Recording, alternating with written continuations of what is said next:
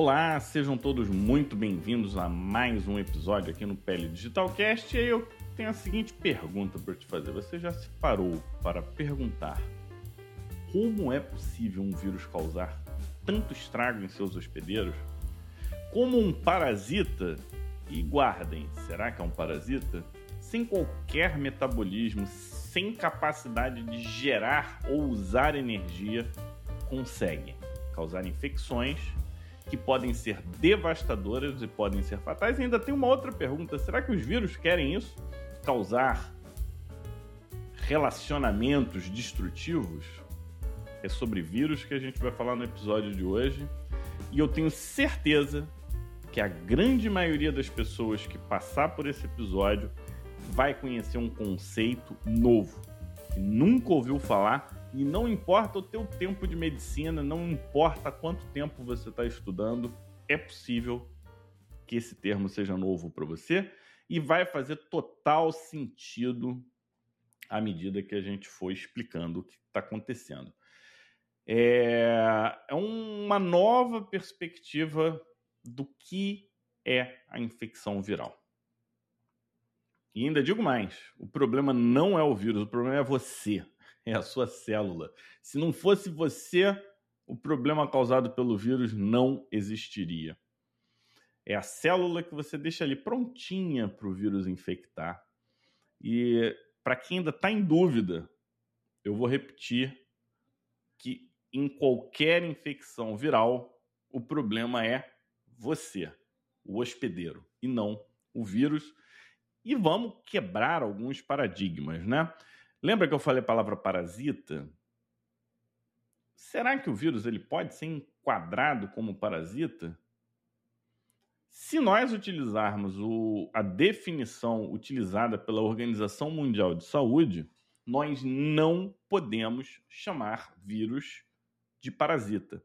Porque, de acordo com a Organização Mundial de Saúde, parasita é um organismo que vive a gente já sabe que o conceito de vida para o vírus não se aplica sobre ou dentro de um organismo hospedeiro. E lembre que eu falei que o vírus é um organismo.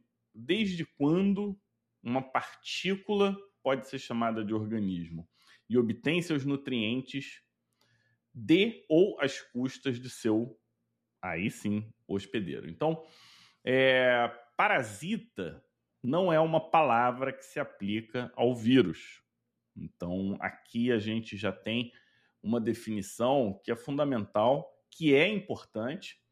E só para finalizar né, a, questão do parasita, a gente sabe que são parasitas os protozoários, os eumintos, os vermes em geral, os ectoparasitas como um todo.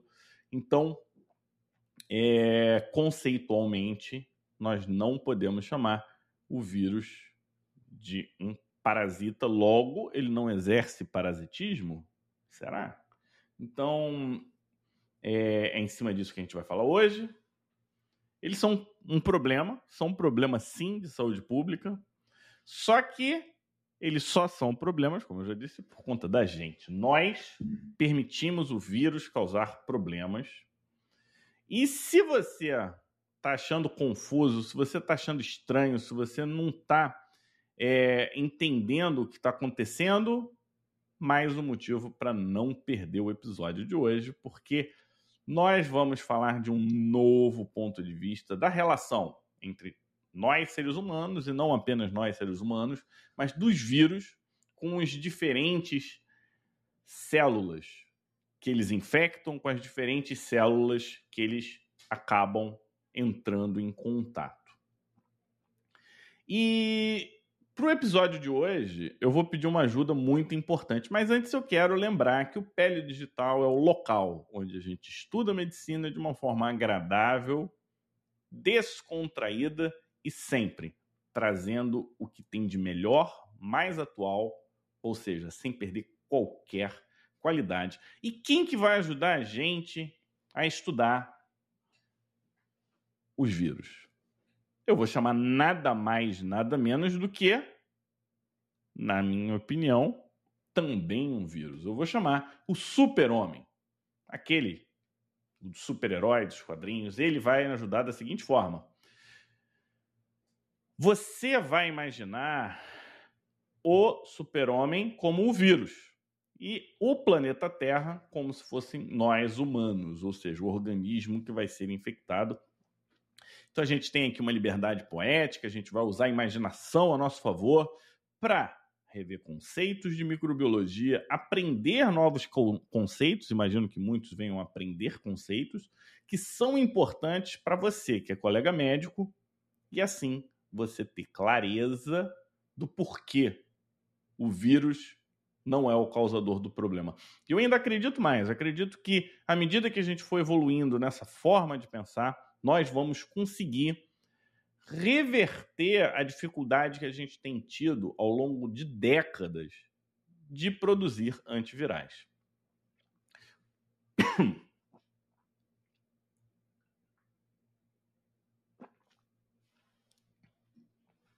Depois de um golinho d'água, vamos lembrar, para quem não conhece, o Superman. Superman ele não é humano, ele é um alienígena. O planeta de origem é Krypton. E como todo bom alienígena, se é que existem alienígenas, não sei, não, não, não vou me arriscar nessa seara, o sistema de taxonomia não se enquadra. E assim é com os vírus. Hoje, os vírus eles não fazem parte do nosso sistema taxonômico. Eles têm um, um, um sistema próprio em que tem um domínio, cinco reinos, e as outras subdivisões elas são muito parecidas com a nossa. E aí tem uma curiosidade, né, da nomenclatura do vírus. Você já notou que quando você vai estudar uma doença viral, você não identifica o nome da espécie do vírus? Pega, por exemplo, a bactéria, né? Fungo, você tem lá aquele nome composto, itálico, né? O primeiro maiúsculo, o segundo minúsculo, por exemplo, Staphylococcus aureus ou Candida albicans. Para vírus você nunca viu. Isso acontece simplesmente porque no sistema de nomenclatura oficial dos vírus existe o nome do vírus. É, é, oficial isso. Então, quando você fala varicela zoster vírus, não é o nome da espécie, é o nome coloquial ou o nome médico do vírus. E o super-homem? Vamos voltar, né? É, quem que não lembra da alcunha do último kryptoniano? Então, ele vem de Krypton, ele de um outro planeta, ele é um alienígena. E para quem não conhece ou não lembra da história original, o planeta Krypton ele estava no seu limite de recursos energéticos, ele estava esgotado, hiperlotado, pronto para se destruir, explodir. Ele estava no seu limite. E diante desse cenário catastrófico, os kryptonianos, né, mais especificamente aqui a gente está falando do, dos pais do super-homem, mas a gente descobriu ao longo dos anos que vários sistemas de evacuação para fugir do planeta cripto aconteceram, né? O foco vai ser óbvio o nosso último kryptoniano, que ele era o mais novo de todos. E eles escaparam do planeta em busca de vida em outros locais do universo.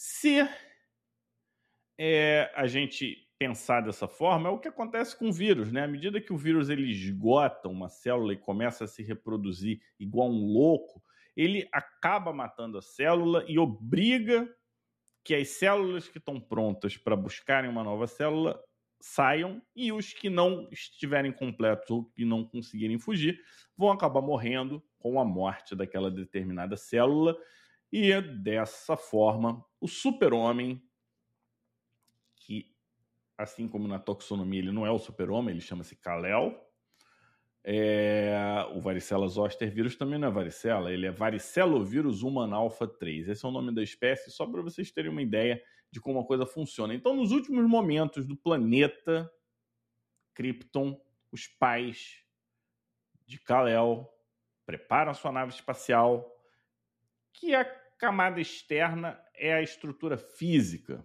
e o material genético é o próprio kryptoniano.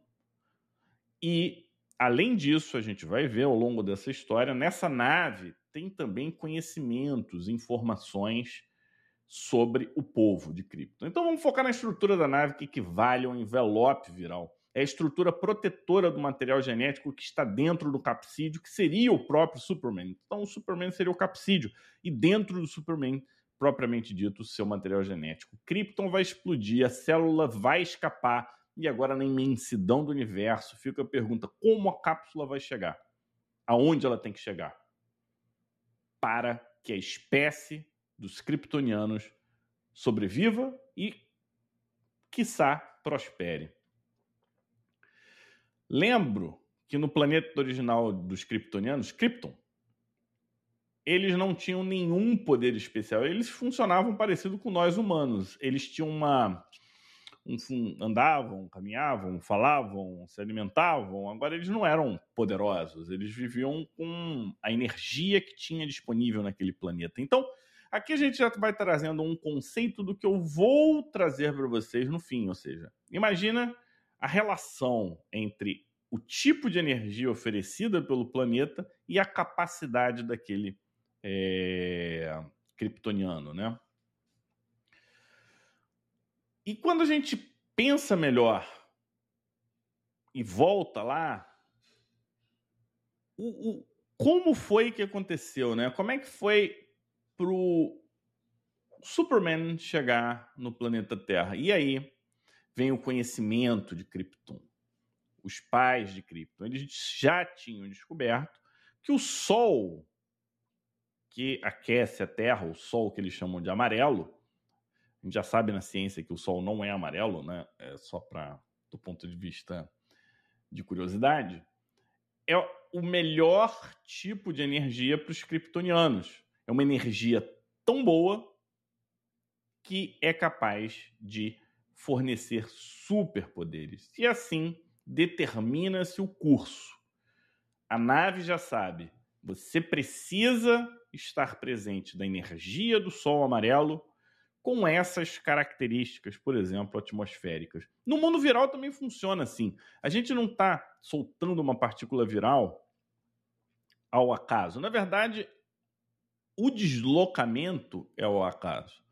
Agora, os vírus também têm seus GPS, que são as glicoproteínas de superfície. Elas vão determinar qual é a célula viável para a proliferação e crescimento desse determinado vírus. Enquanto temos os receptores nas células, os vírus eles têm o que a gente chama de antirreceptores. Os antirreceptores reconhecem os receptores que são chamados de que são os chamados receptores de aproximação. E aí vem um outro conceito que é bem legal. A gente viu isso no SARS-CoV, a gente vê isso é, nos vírus do herpes. Então, entra, tem o receptor de aproximação que reconhece o que é reconhecido pelo co-receptor. E com isso, a gente tem a primeira conexão. É como se de repente a nave chegasse ali na órbita terrestre. A órbita é o primeiro detalhe. A partir da órbita, a gente precisa entrar na atmosfera para chegar na superfície, assim como o vírus precisa entrar na célula para chegar no núcleo, no caso dos herpes vírus. Então, esse primeiro contato ele faz com que os receptores de entrada, que são outros receptores, eles tenham uma mudança conformacional. Na nave é a mesma coisa, ele chega ali na órbita terrestre, você tem a sinalização e aí você tem uma mudança conformacional na nave para direcionar para a entrada na atmosfera. Você quer chegar ali na superfície da Terra, ou no caso do vírus, no núcleo celular. A gente está falando aqui de vírus DNA, por exemplo. Agora que você está, você identificou o local, você precisa entregar um material genético no lugar certo, porque se estiver no lugar errado de nada funciona. Imagina Superman no fundo do nosso oceano, não ia ter energia solar suficiente para ele poder prosperar aqui na Terra. Então tudo depende do material genético do vírus, no caso dos vírus, e no caso do Superman, ele quer pegar aquele solzinho maravilhoso que nós dermatologistas a gente pede para usar com filtro solar.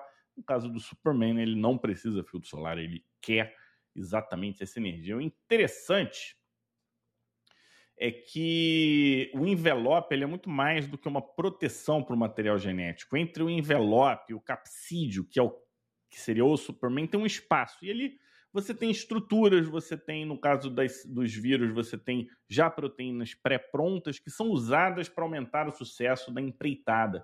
No caso do monkeypox, o que, que o monkeypox faz? No momento que ele entra no vírus, ele joga diversas proteínas que servem de alvo e aí permite que o monkeypox vá para o local que ele deseja ir. Ou seja, você vai criando estratégias que já vai fazendo com que a célula comece a funcionar a favor daquele vírus. E na história original, a nave não é só uma nave, não é só o transporte, ela reage à presença do Superman, ela vai para o Ártico, ela é a construção da fortaleza de, de solidão, e lá você tem, por exemplo, toda a história de Krypton e uma forma do super-homem conversar e interagir com a mente dos seus antepassados, seu pai, por exemplo. Nas células, as proteínas elas modificam o metabolismo. A gente, a gente tem os microRNAs, a gente tem os RNAs longos sem função, a gente tem proteínas pré-prontas, e isso vai permitir a entrada do vírus, vai diminuir e minimizar o risco dessa célula ser identificada pelo sistema imune e direcionar todo o funcionamento da célula a favor da sobrevivência do vírus. E com isso, a propagação da espécie. Como o nosso com, com o nosso herói não é diferente. Com as informações da nave, o super-homem sabe se defender da ameaça. E no caso das histórias do quadrinho, qual é a principal ameaça para um kryptoniano na Terra? Outro kryptoniano. A gente tem isso desde as primeiras versões, né? Do, das histórias, o primeiro filme, né? Você já tem kryptonianos invadindo a Terra e quem defende a Terra dos kryptonianos, o próprio kryptoniano, né? Só um kryptoniano é capaz de defender a célula, ou quer dizer, a Terra de um outro kryptoniano. E como todo bom sistema de ataque e defesa, muitas vezes essa defesa, essa inflamação, essa guerra gerada causa efeitos e danos colaterais. E isso acontece também com a gente. Então, no processo de adaptação, a gente tem o sistema imune agindo e tendo resultados que nem sempre são resultados que a gente quer. Então, vamos voltar um pouco. Imagina o super-homem na Terra. E aí eu pergunto: o super-homem, a presença dele mudou a Terra ou não? Ele só modifica ali o mundinho onde ele se encontra. Para responder isso, eu vou trazer versões criadas do Superman e como essas versões influenciaram a história da humanidade. O primeiro exemplo chama-se Overman. O Superman, é, ele chega, em vez dele pousar nos Estados Unidos, ele pousa na Alemanha nazista. O que, que acontece?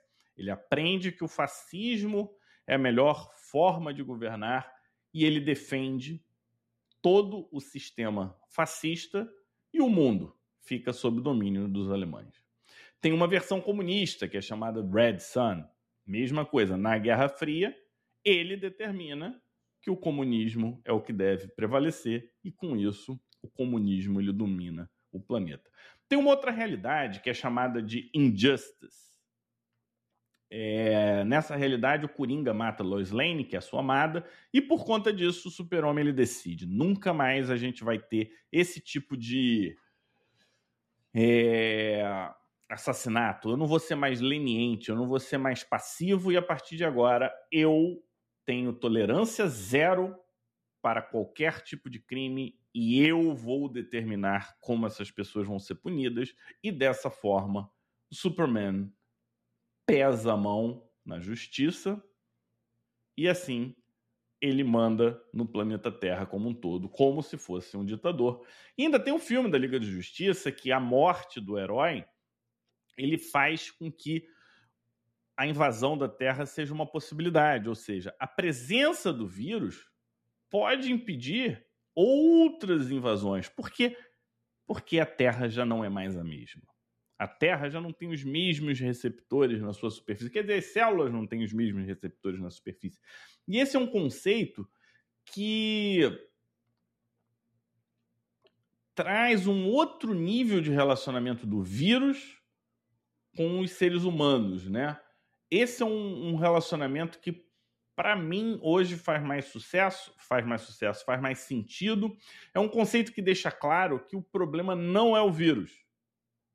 e sim aonde ele está, ou seja, na célula em que ele se encontra. E o, vamos pegar assim, nós nos exemplos de realidade paralela, né? O super-homem influenciou os diversos planetas. Os planetas também influenciam o super-homem. Vimos que o Sol amarelo, no caso do super-homem, vai ter uma influência nos seus poderes. E isso também já foi explorado nos quadrinhos. Quando é, a gente volta para Krypton, lá eles não tinham superpoderes. A fonte energética ele permitia uma vida normal, como a nossa de humano na Terra. Quando muda o tipo de Sol, também muda o que acontece com o super-homem. Quando o Sol é vermelho, o super-homem ele fica esgotado. Ele fica mais fraco, inclusive. Quando o Sol é verde, o, o humano ele é mais forte que o super-homem. Ou seja, o tipo de energia, como essa energia é entregue para o invasor, vai modificar como esse invasor funciona. Então, nem sempre que o vírus infecta uma célula, se ele infectar a célula que não está pronta para recebê-lo, às vezes não dá nada, ou a célula é logo destruída, ou seja, é, não usando uma terminologia mais moderna, né? não dá match. A gente não tem mais o match. Quando a gente olha para a célula, ela nunca mais é a mesma, né? Depois que você tem a entrada do vírus. E o vírus só vai prosperar se tiver na célula certa. E tem estudos que mostram de, é, essa relação, por exemplo, pegando infecção em bactéria. Então você pega dois vírus diferentes, uma mesma bactéria. Então aqui a gente está fazendo meio que um raciocínio diferente, ou seja, a infecção viral não é a mesma, mesmo que ele infecte aquela mesma, é, aquela mesma bactéria. E o impacto ele não se dá apenas dentro da célula. A mudança também é no ambiente externo. E a nossa relação com o corpo, com a célula infectada também acontece. E hoje já existem documentações de efeitos autócrinos, parácrinos e até endócrinos, e a gente vai ver exemplos disso ao longo da minha explanação. E antes de dizer o nome, e aí eu tô, tenho que falar do conceito que mudou minha visão sobre virologia, quero trazer por fim uma peça que é também super importante nesse quebra-cabeça, que é o que a gente chama de coevolução. Quando a gente fala hoje do super-homem, a gente está falando de um. tem mais de 70, 80 anos, não sei exatamente a data, ele é da década de 50, então vamos pegar a família dos herpes, ortos, herpes virida, por exemplo. Eles nos acompanham desde sempre. São vírus altamente adaptados ao ser humano. Isso é a coevolução. Então, à medida que a espécie evolui e essa espécie ela evolui com aquele determinado vírus, aquele vírus ele incomoda menos o nosso sistema imune, a gente está melhor adaptado à presença do vírus e o vírus ajuda também ao nosso processo evolutivo. Então, vamos supor que milhões de anos atrás, 100 pessoas infectadas pelo herpes, 80 morressem. Essas 20, elas foram selecionadas pelos vírus porque essas pessoas estão melhor adaptadas ao vírus. E é, não custa nada lembrar que, que, no Pele Digital a gente tem um curso que fala sobre essa família, Herpes Family, que é um curso que tem certificação MEC e a gente tem um livro também sobre herpes aqui no Pele Digital. É um livro com uma metodologia, com uma forma de apresentar os herpes como você nunca viu. Então, gente, aqui voltando para os herpes seres humanos, a gente sabe que são infecções tipicamente assintomáticas, eles vivem com a gente o resto da nossa vida, eles estão altamente adaptados, eles fazem parte da nossa família. No caso do Covid, SARS-CoV-2, acabamos de conhecer esse vírus, a gente foi dizimado por eles, milhões de mortes. E a gente precisou utilizar o conhecimento médico para evitar que esse tipo de relação fosse pior ainda. Então, é, a interação nova, a falta da coevolução dá problema. E esse é o problema dos vírus emergentes, né? É... E existem teorias, inclusive, de que a coexistência ela pode ser boa para o hospedeiro. Vocês vão entender daqui a pouquinho, né? Vamos então ao conceito que eu vou apresentar para vocês, é um novo conceito. O problema não é o vírus, o problema é você, o problema é a sua célula. Se o vírus, se você der a célula certa para esse vírus entrar, ele vai modificar a tua célula, como se fosse uma consciência. A célula nunca mais vai funcionar igual, ela vai deixar de produzir algumas proteínas e vai produzir algumas proteínas que o vírus, de, o vírus decide. E algumas proteínas, inclusive, que são produzidas, elas podem ser devidamente aniquiladas usando, por exemplo, o poder do microRNA. E vamos pegar a interleucina 6, o análogo de interleucina 6 do sarcoma de Kaposi. Tem efeito autócrino, parácrino e endócrino. Está relacionado à tempestade de citocinas e é produzido pelo vírus. O vírus ele deixa de ser uma partícula inerte, ele passa a coordenar a célula. É como se fosse um domínio é, imagina que você tivesse o seu computador e todos os seus eletrodomésticos, de repente, dominados por uma consciência externa. É mais ou menos como acontece aqui com o vírus. É... Se você, então, oferecer a célula certa, esse vírus vai coordená-la. Agora, se essa célula não for certa, ela não der a energia certa, ela não conseguir seguir o comando, o sistema imune ele pode rapidamente identificar e eliminar essa célula e o vírus ele vai junto. Então ele quer entrar na célula certa, assim como o super-homem queria o planeta com sol amarela.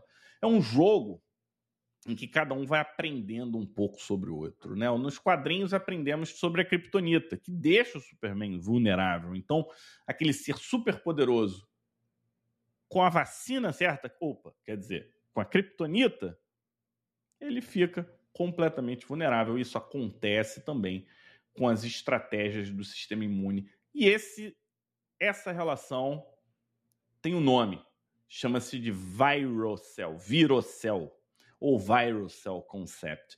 Nessa linha de raciocínio, o problema não é o vírus,